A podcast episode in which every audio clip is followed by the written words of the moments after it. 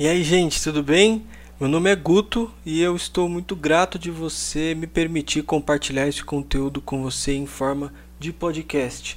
Esse é o segundo episódio da nossa temporada Manual da Meditação. E nesse episódio nós ficamos de falar para vocês, revelar a conclusão que a gente chegou no episódio passado. Né, no episódio passado, nós chegamos à conclusão de que a meditação é uma habilidade como qualquer outra a ser desenvolvida, um desenho, uma dança, enfim, vai envolver treino, vai envolver método, vai envolver estratégia para adicionar isso na sua, é, na sua rotina da forma que é melhor para você, mais sustentável para você.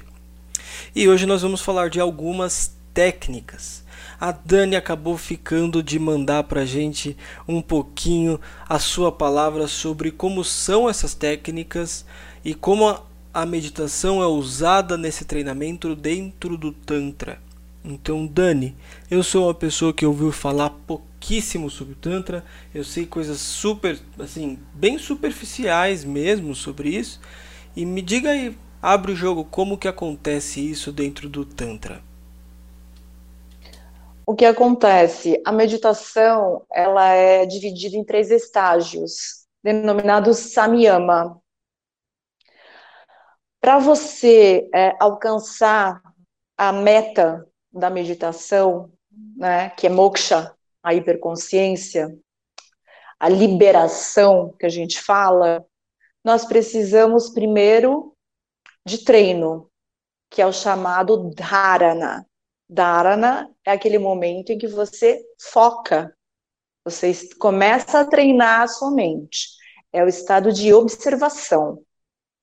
Então você vai pegar um objeto, você vai pegar um mantra, você vai pegar um yantra, que são todas ferramentas tântricas, porque tanto mantra quanto yantra, eles vieram do tantra, dos tantras, né? Dos textos tântricos e você vai ficar ali observando, né? E entrar nesse estado através da observação.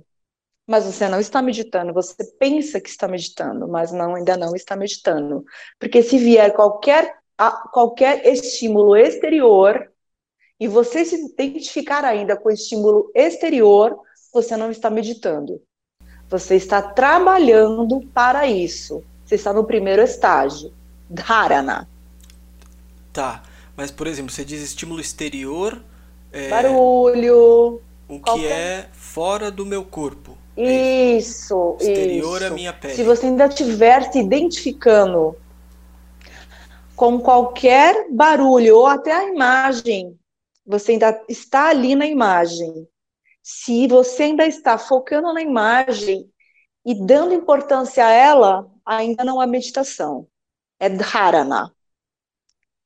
Quando você se dissolver nessa imagem e se perceber como a própria imagem, como o próprio som, aquilo que você pegou como objeto, aí é dhyana, que é a meditação. Mas mesmo assim, você não chegou ainda na meta. Ah, a meditação não é a meta, então? Não. Ah é samadhi. E quando você chegar em samadhi, ainda tem estágios de samadhi com consciência e sem consciência, que a gente chama nirbidya samadhi e sabidya samadhi. Só depois daí você vai chegar em moksha. Ah, então é, é uma peregrinação mesmo. É então é é um longo caminho que aí você chega, é, é, você chega em aulas de meditação guiada. Eu costumo muito brincar com isso, né, Amanda? A meditação guiada, eu, eu falo assim, ah, eu vou pegar hoje uma aula de meditação guiada. Eu vou contar uma história que um dos meus mestres contava, né? É, e depois a Ananda Mai ainda foca muito nisso. Depois, se você quiser, eu leio um, tre um trechinho sobre isso. Que é assim: sabe aquelas imagenzinhas de, de um burrico na charrete? E o burrico tá lá, coitadinho, né, com aquela com aquela coisa que tampa a visão dele. E você está sentado na charrete e você também está com os olhos fechados e aquele burrico está te levando. Isso é meditação guiada. Não existe meditação guiada. Enquanto você estiver identificando ainda com o som da pessoa, com o que ele está falando, você não está meditando. A meditação acontece espontaneamente. Se não for espontaneamente, não é meditação. Eu achei interessantíssimo que você trouxe isso, porque isso entra muito de encontro com o que o Osho falou aqui no livro dele, o livro completo da meditação. É, ele fez uma analogia maravilhosa sobre uma rosa. Diz que se você quer ter uma rosa no seu jardim, você vai precisar cuidar de solo, de exposição ao sol, de umidade, de condições climáticas, né? Como que você vai fazer isso durante o ano? E você dessa maneira vai deixar o ambiente todo apropriado para que a rosa finalmente aconteça.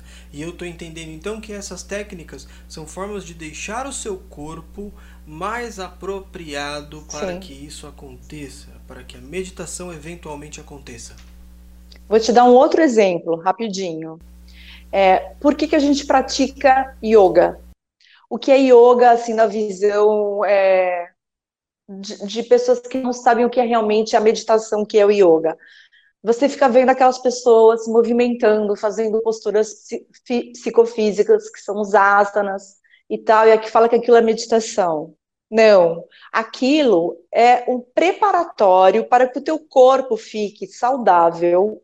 Então você está praticando Sukshma Vyayama, que é o início de um Hatha Yoga, que é uma coisa muito mais forte ainda para você depurar, para você se purificar externamente e mentalmente.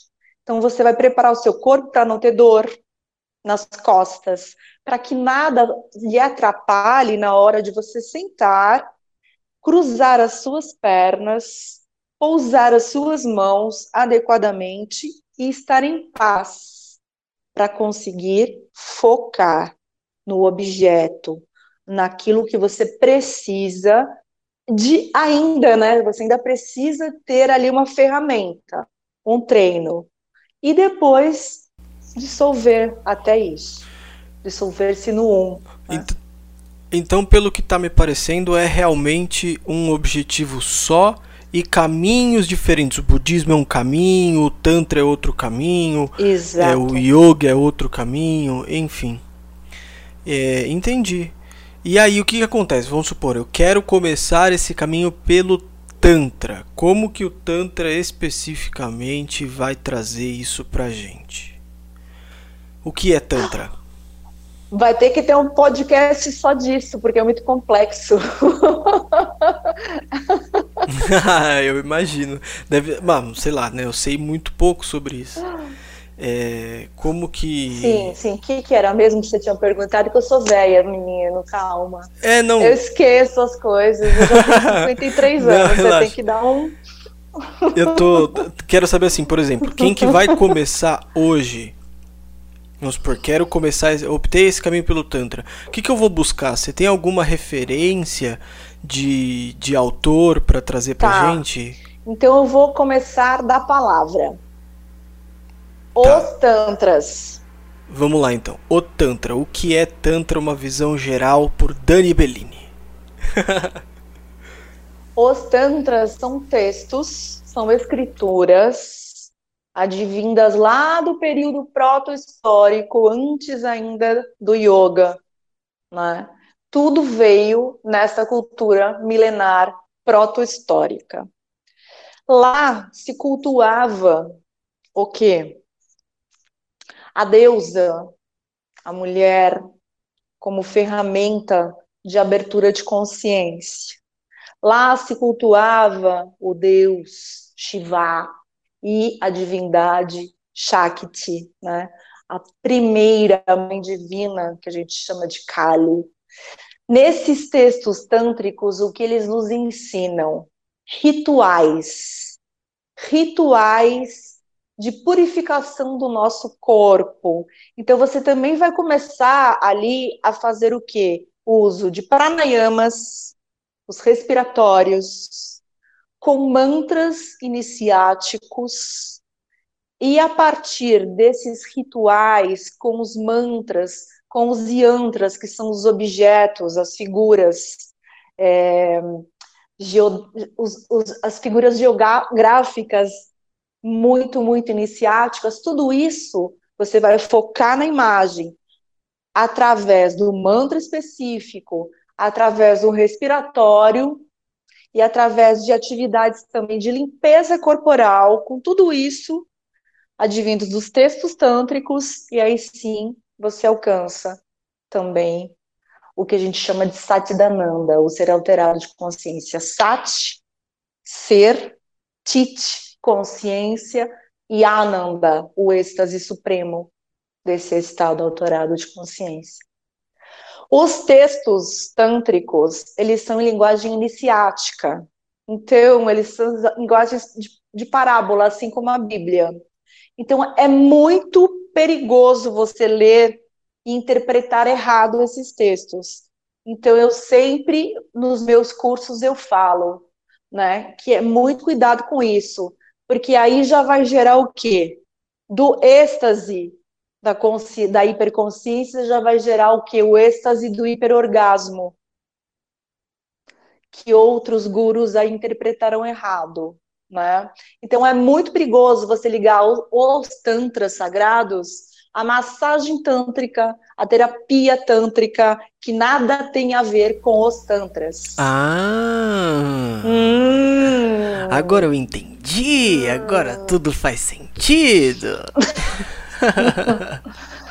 Entendeu? Então, Entendi. por isso que recomande um bom professor que teve um bom mestre para que não aconteça essas más interpretações de uma cultura milenar e sagrada.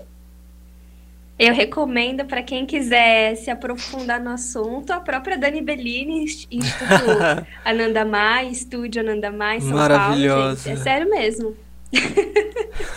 Vamos começar logo, logo, é, logo, logo um, o primeiro de muitos cursos online que será sobre Kali, a mãe primeira, a Shakti primordial.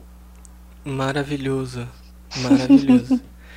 eu lembro que quando eu comecei a fazer as minhas aulas de meditação, primeiro foram lá no templo budista Kadampa de São Carlos, onde eu morava e depois eu acabei saindo de lá, voltei a morar aqui em São Paulo e comecei a fazer as aulas de meditação aqui no templo Xerabling em São Caetano do Sul, onde eu conheci a Amanda. A Amanda me fez, me atendeu, né, num tarô budista, num tarô tibetano e enfim, e lá eu lembro que esse caminho ele, ele era bem parecido, só que eu, eu gostei muito de como foi dividido didaticamente.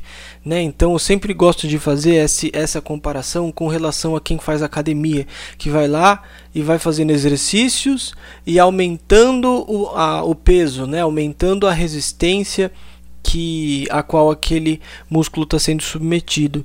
E, e, a gente fazia uma coisa bem parecida com a meditação, né? A gente começava prestando atenção, focando a nossa atenção em algo que era pouco sutil, como a respiração.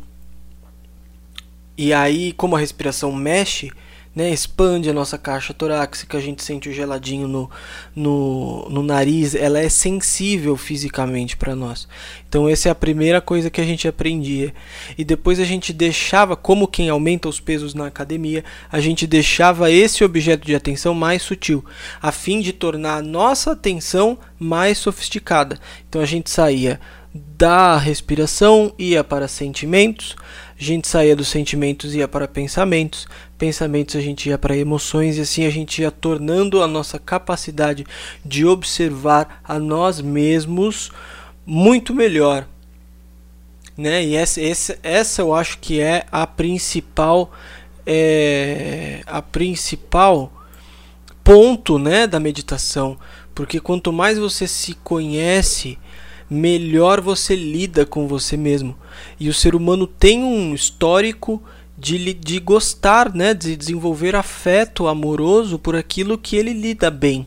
Então, quanto mais você se conhece, mais você se ama de uma razão proporcional. Então, quanto mais você aumenta sua capacidade de prestar atenção em si mesmo, quanto mais você aumenta a sofisticação da sua observação sobre si mesmo, mais profundidade você alcança com a sua meditação, mais intensamente você se conhece, mais intensamente você se ama. E eu gostei muito dessa forma que eles dividiram porque eu achei muito didático. Então, Amandinha, eu queria que você trouxesse um pouco da sua experiência lá e como é esse caminho para alguém que fosse é, decidir trilhar esse lado mais budista, talvez, eu não sei se para todos os budistas são assim, enfim, como que é esse caminho para quem está com essa perspectiva? Perfeita a sua explicação. Nada como uma pessoa que passa pelo processo, né? Vocês percebem que você tem que passar pelo mínimo do processo para você conseguir explicar o, o, o que é assim, ainda mesmo explicando em palavras, não é 100% a experiência, né? É, então, você falou das técnicas. Existem inúmeras e talvez infinitas técnicas de meditação, porque a partir do momento que a gente trabalha com a mente, e a gente, pelo menos na linha do budismo tibetano, a gente percebe que tudo é mente, então as técnicas elas também passam a ser ilimitadas. Uh, mas aí existe realmente todo esse processo, como a Dani mencionou, de etapas, né? Não é assim.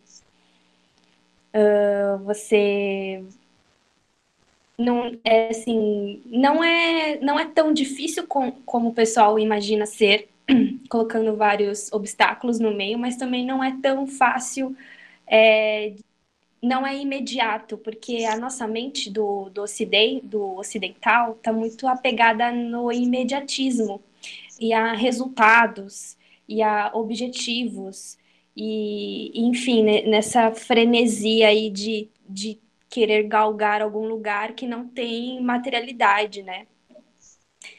E as técnicas meditativas, é, elas primeiro, todas elas, se você a gente for analisar assim, elas passam pelo primeiro estágio, estágio é, primeiro foco que é a atenção plena, ou shamatha, que no budismo significa o leve repousar, a leve abertura. É o acho que é, o leve repousar é, é bem didático nisso, porque você repousa a sua atenção nesse objeto, seja num som, seja numa imagem, seja no, na percepção do seu corpo, seja na percepção da sua própria mente como base é, de atenção. E em tibetano, a palavra meditação, se não me engano, é gompa. E gompa, gompa é, significa você se familiarizar com a sua mente.